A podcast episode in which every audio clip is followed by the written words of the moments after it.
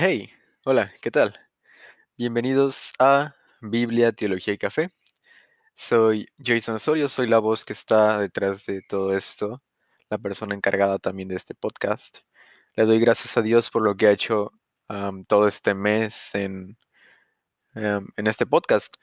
Le doy gracias a Dios porque hemos tenido audiencia no solo de México, sino también de Estados Unidos, Costa Rica, em, Paraguay, Argentina.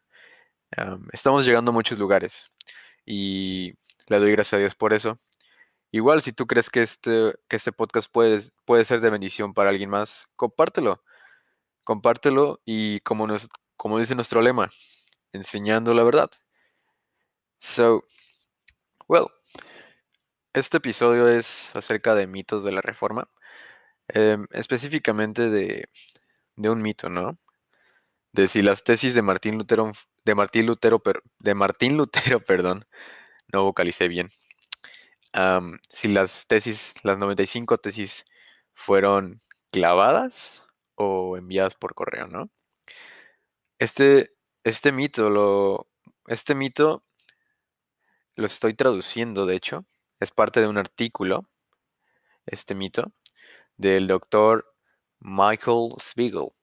El doctor Michael Spiegel, si tú no lo conoces, él es profesor de estudios teológicos en el Seminario Teológico de Dallas, o DTS en, inglés. Y hace algunos años, para ser exactos, tres, para ser más precisos, hace tres años publicó un, este artículo, ¿no? Mitos de la Reforma, y abarca distintos puntos, por ejemplo, de por qué, son las cinco solas, ¿no? Sí, solos Christus, sola gratia, soli Deo gloria, las otras dos, sola escritura, em, y la, la otra no recuerdo, sinceramente. Entonces, abarca distintos puntos y el primer mito que, con el que, bueno, con el primer mito que empieza este artículo es este, si fueron enviadas por correo o fueron clavadas. Y es un mito que vamos a resolver el día de hoy. Entonces, vamos a darle. Soy Jason Osorio, esto es Biblia, Teología y Café. Y aclaro un poco, la mayoría de las notas para este podcast, para este episodio específicamente, son tomadas del artículo del doctor Michael Spiegel. Próximamente estarán en línea, ya sea que las puedan buscar en, no sé, mi, mi Facebook personal, Jason Osorio, así como se escucha, Jason Osorio. Bueno, se escribe Jason. Jason Osorio, Instagram, Jason Osorio y, o igual, pueden dejar algún comentario por aquí en la plataforma de Anchor. Em, well, vamos a empezar. Y bien, como les venía diciendo, em, el título de, de este episodio es Mitos de la Reforma y vamos a tocar específicamente un mito si las 95 tesis de Martín Lutero fueron clavadas o enviadas por correo. Vuelvo a repetir que la mayoría de estas notas, la mayoría del, la, sí, la mayor parte del desarrollo de este episodio forma parte de un artículo originalmente en inglés del doctor Michael Spiegel, profesor de estudios teológicos en el Seminario Teológico de Dallas, o DTS por sus siglas en inglés. So, si tú quieres ver el artículo original, con confianza puedes mandarme algún mensaje, puedes dejarlo por aquí en Anchor o en algún, alguna de mis plata, alguna de mis, sí, mis plataformas digitales, ya sea Facebook, Instagram, para poder pasarte el artículo original, o bien puedes esperar a que se publique el artículo en español, que es el que estoy traduciendo y es el que también esté, del, del cual estaré hablando en estos episodios, ¿no? Pero bueno, vamos a empezar con este mito. Si fueron enviadas por correo o si fueron clavadas. Em, lo que he leído es que muchos historiadores, y esto también es, es verídico, ¿eh? muchos historiadores de la Reforma rechazan la versión de que Martín Lutero clavó sus 95 tesis en la puerta de la Catedral de Wittenberg, Alemania. Algunos están firmes en que eso nunca pasó. Otros están más mesurados, o sea, moderados, ¿no? Más neutros, por así decirlo.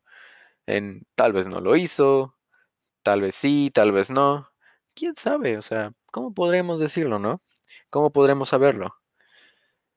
Em, y dicen, sea o no, pues Lutero manejó el martillo el 31 de octubre de 1517.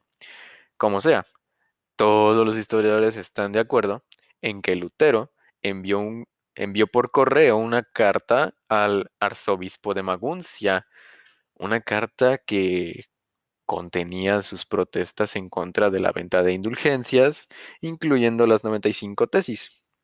Y que esto es de lo que hablamos en el episodio pasado, que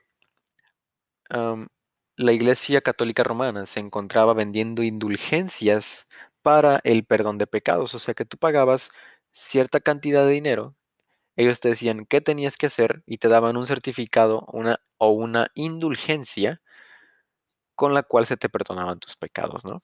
Martín Lutero estaba en total desacuerdo con esto y fue cuando hace sus 95 tesis. Vamos a desmentir este mito. El envío, el envío y posterior a la impresión y publicación, el envío se ha demostrado más efectivo que clavar un oscuro documento en latín en la puerta llamada, llenada por anuncios de interés solo a los eruditos y estudiantes. Pero quiero que pienses en esto. O sea, ponte a pensar, ¿no? La imagen de Martín Lutero, un martillo hermano, dando golpes contra la iglesia con una lista de protestas. Esta es la cosa de la leyenda, ¿no? Esa es la cosa de esta leyenda. Ese icono, ese mismo es más memorable que Lutero dejando caer una carta gorda en el correo. de verdad, ningún artista hubiera pensado alguna vez en pintar con calma a un joven monje alemán sellando, perdón, un documento y mandarlo al correo. Y de hecho, los eruditos Leipin y Wengert lo resumieron bien.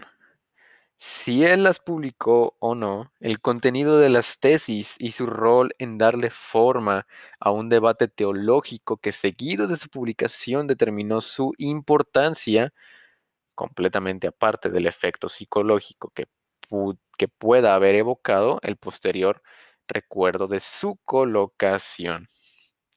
En síntesis, ¿cuál es el mito?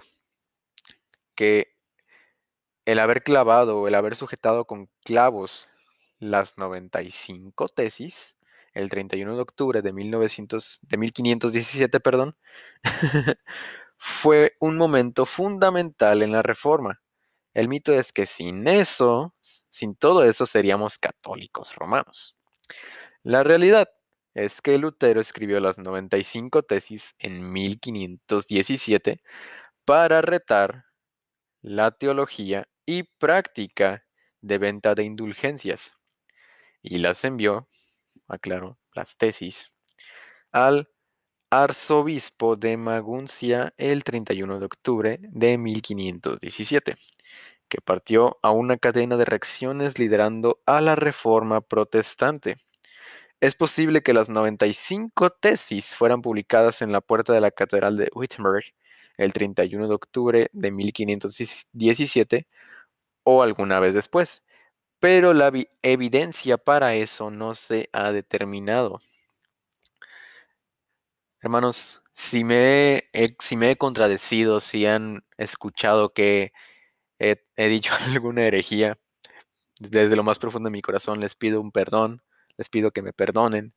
Igual, si tienen alguna crítica constructiva o igual si es destructiva, con mucha confianza de verdad pueden hacérmela llegar a, pues por medio de un mensaje, ¿no? So, vamos a continuar para terminar también. Y la relevancia de esto es que un cambio histórico es algo casi nunca causado por el golpe de un martillo, ¿saben? Esto es lo relevante. Que la determinación de toda la vida de Lutero para ver el Evangelio de la Gracia prevalece por encima de las obras de justicia llevadas a él a través de décadas de distracciones, debates y dudas. La reforma estaba falsificando por encima de un largo periodo de tiempo, siglos de hecho, con repetidos golpes en el yunque de la historia. Y el doctor Spiegel, el doctor Michael Spiegel, escribe esto. Lo mismo es verdad para nosotros hoy. La transformación espiritual, cultura y, y la, sí, perdón, la transformación espiritual y la reformación cultural requieren un compromiso constante y una inquebrantable determinación. Ninguna acción individual, elección política o una victoria social. Amén. Y con esto doy por concluido este episodio. Espero haya sido de su agrado. Me espero haya sido de bendición. Y hermanos, sigamos compartiendo la verdad, sigamos enseñando la verdad. Una vez más, yo sé que soy una persona falible, sé que puedo llegar a cometer errores. Si he cometido algún error, ya sea en cuanto a doctrina, ya sea en cuanto a juegos de palabras, haber dicho palabras por otras palabras donde no eran. Una vez más, hermanos, una disculpa. ya le, también ya le he pedido perdón a Dios por eso. Y sobre todo, le he dado gracias también porque me da la oportunidad de poder llevarles todo este material a ustedes. Gracia y paz. Que la gracia de Dios esté con ustedes.